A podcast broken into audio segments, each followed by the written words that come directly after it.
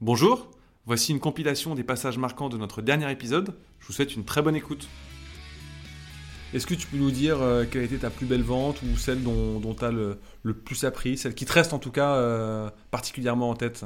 Euh, ouais, il y en a une, enfin vraiment, euh, qui image ce que je viens de te dire. Ok. C'est des mois de travail. C'est une relation, euh, bah, je pense, euh, aujourd'hui amicale. Premier jour chez Deliveroo, Mhm. m'ont dit euh, ça serait énorme qu'on arrive à avoir Picard. Et euh, voilà, bah, ils ont eu la même réaction que tu viens d'avoir. Euh, Moi, j'y j'y croyais à peine. Je me disais la chaîne du froid, hyper complexe. Euh, Hmm. Enfin voilà, marque préférée des Français. Et petit, de fil en aiguille, bah, euh, j'ai eu la chance euh, par LinkedIn de contacter Cathy Collard-Gégère, euh, de contacter Nathalie Jacot. De... Et puis on, on s'est vu et alors oui, j'ai- j'ai j'ai réussi avec mon équipe, avec plein de gens chez Deliveroo, j'insiste, on était plein sur ce projet à signer Picard.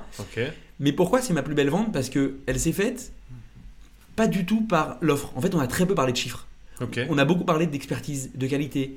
Ils ont vu que j'avais vraiment compris leurs besoins. Hmm. Euh, euh, ils ont vu qu'on y mettait vraiment du nôtre. Il y avait beaucoup d'humains dans cette vente. Hmm. Et il y a eu une relation de confiance qui s'est instaurée qui était hyper agréable. Et, euh, et je cacherai pas qu'à la première commande sur Deliveroo, bah, j'avais vraiment des frissons et presque les larmes aux yeux. Hmm. Parce que voilà, je trouvais extraordinaire que- qu'une relation humaine puisse prendre une forme aussi euh, bah, forte sur un, un business aussi complexe. Top. Bah écoute, en tout cas, tu, tu transmets ton émotion. et euh, et c'est quoi vos enjeux euh, des, des six prochains mois? D'ailleurs, la levée de fonds va servir à, à financer quoi? Alors euh, effectivement, on a des enjeux bah, de croissance aujourd'hui assez forts. On a des enjeux de- de- d'optimisation et d'intégration, puisque voilà, on, on va en parler juste après, mais aujourd'hui les, les gros challenges qu'on a, c'est l'intégration auprès des, des ERP, donc des systèmes des fournisseurs. Pour rappel, nos clients, nous, c'est les fournisseurs, donc on va les voir Hmm. et on leur propose d'agréger leurs commandes dans leur système. Donc l'enjeu qu'on a le plus aujourd'hui, c'est vraiment de d'en signer de plus en plus, mais également d'allier la qualité, de répondre à leurs besoins, de comprendre leurs besoins. Est-ce que c'est un besoin de digitalisation pure, de communication, de catalogue, et vraiment de répondre à cette problématique au mieux? Donc on met des équipes. Dès qu'on signe un partenariat, Ouais. on l'intègre. On met une personne pour aider à l'intégration et à la gestion du catalogue. On s'assure de répondre à ses besoins. On augmente son panier moyen. Et on le suit tout au long de sa vie chez Choco. Donc il y a vraiment différentes euh, euh, options avec Choco. Ok. Sur la partie levée de fonds, c'est quoi les, les enjeux de développement là, des, des prochains mois? Il y en a plusieurs, clairement. euh, euh, bah, il y a un enjeu de développement de, de croissance, il y a un enjeu de développement de, de vraiment aider sur le, le gaspillage alimentaire, euh, il y a un enjeu de développement énorme aujourd'hui sur la tech. On a mis beaucoup, beaucoup d'argent dans la tech l'année dernière. On travaille beaucoup sur l'intelligence artificielle. Ok. Et voilà, on a un enjeu de développement de toujours essayer de répondre aux nouveaux besoins du marché euh, en allant de plus en plus vite, mais surtout en gardant la relation humaine qu'on a avec euh, les fournisseurs et les restaurants. D'abord, on a un bon moment de discovery. Hmm. J'insiste dessus parce qu'on veut vraiment comprendre les besoins de notre client. Hmm. On veut vraiment comprendre est-ce qu'il veut augmenter son panier moyen, est-ce qu'il veut digitaliser, est-ce qu'il veut lancer une nouvelle gamme, est-ce qu'il veut aller sur un nouveau marché. Donc vraiment, on a besoin de comprendre ses besoins. Une fois qu'on a compris ses besoins, on voit si on peut l'aider. Il y a des clients, on ne pourra pas les aider. Choco, c'est pas adapté à tout le monde. Il faut qu'il y ait une fréquence de commande élevée.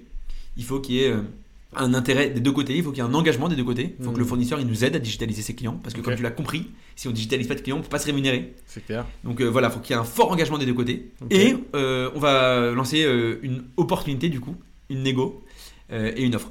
Franchement, ça peut mettre 6 mois. Et après, il y a du temps d'implémentation technique. y a- Donc voilà, c'est pas, c'est pas un produit simple à vendre. Il y a 4-5 touchpoints. euh, Ouais, il y a au moins 4-5 touchpoints, il y a des touchpoints techniques, il y a des Ouais. touchpoints commerciaux. Et euh, voilà, c'est un, un choix euh, euh, important, mais qui fonctionne très bien.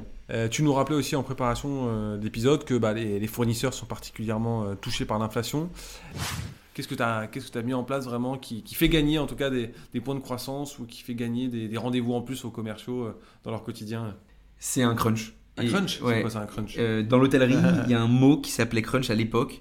C'est que euh, s'il y a un problème dans un service, Ouais. tu prends ton téléphone, tu dis crunch, et la moindre personne disponible dans l'hôtel doit venir aider.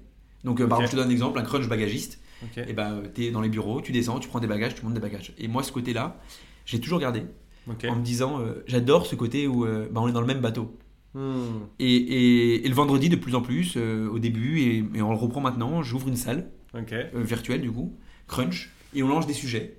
Et c'est un peu toutes ces questions que tu te poses de la semaine et que tu n'oses pas trop répondre, ou ces questions que tu n'oses pas, pas poser sur Slack, ou, euh, ou toi qui es en télétravail, ou toi qui es bah, à Bordeaux ou à Lille ou à, ou à Bruxelles, bah, tu es un peu seul et t'as pas la personne à côté de toi pour demander. C'est un salon sales ou c'est pour toute la boîte? Euh, là, c'est un salon sales. Ok. Ok, moi j'ai une vraie passion aussi pour Excel, donc je peux répondre à toutes questions Excel, j'adore ça. Ok. Mais euh, l'idée c'est vraiment, tu viens, tu poses ta question, ou tu montres un truc que tu as appris cette semaine, ou tu dis ah regardez moi j'ai appris ça, j'ai trouvé ça sur Salesforce, on peut faire ça, ou, ou lui j'ai appris qu'il était fils de lui que nan. Et en fait c'est vraiment un moment de partage. Hmm. Euh, et je te promets, c'est je pense exceptionnel en termes de learnings. Chacun vient avec ses idées, ses questions et ah, je partage. Et c'est en même temps du team building. Donc ce que je- voilà, moi je enfin, j'invite tout le monde à. T'impliques en plus. Ouais, moi j'y suis tous les vendredis, j'adore. C'est mon moment. En plus c'est juste avant le week-end, donc ça, ça, ça te met le smile. Ouais. Donc c'est vraiment très cool. Ok. On a justement sorti notre dernière étude sur les salaires au moment où on, où on sort ce podcast. Est-ce que tu, tu penses que c'est toujours euh, le nerf de la guerre pour les commerciaux, l'aspect rémunération?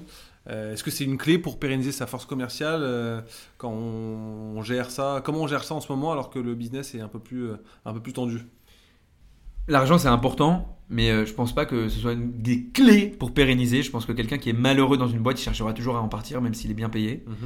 Euh, après, voilà, il y a- il y, a plein de contre-exemples et plein d'exemples. Ouais. Voilà, mais ce que je pense sincèrement plutôt, c'est l'ambiance de la boîte. Euh, le variable, je pense, c'est hyper important. Le produit qu'on vend, Mhm. être sûr de ce qu'on fait, connaître la vision de la boîte, se sentir hyper investi d'une mission, la sécurité de, de, de, de, son emploi, l'équilibre de vie, euh, euh, le développement, la construction de carrière, la relation euh, euh, avec son manager, euh, voilà, le, côté euh, euh, work-life balance. Enfin, vraiment, un, quelque chose qui répond aux attentes de la personne. Si la personne, elle, cherche de l'argent, de l'argent, de l'argent, oui, tu vas y répondre.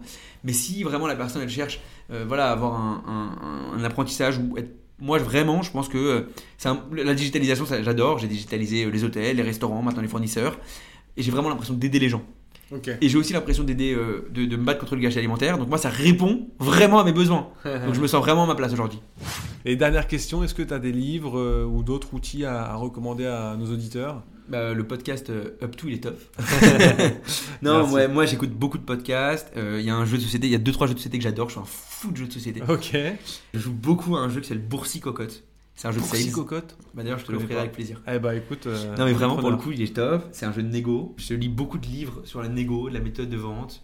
Moi je suis papa de deux enfants Ok. et je me rends compte que la négo elle est déjà très présente à leur âge.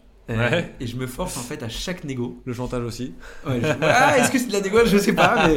Non ouais, euh, ouais franchement livre j'en ai beaucoup donc mais vraiment en jeu de société. Enfin moi je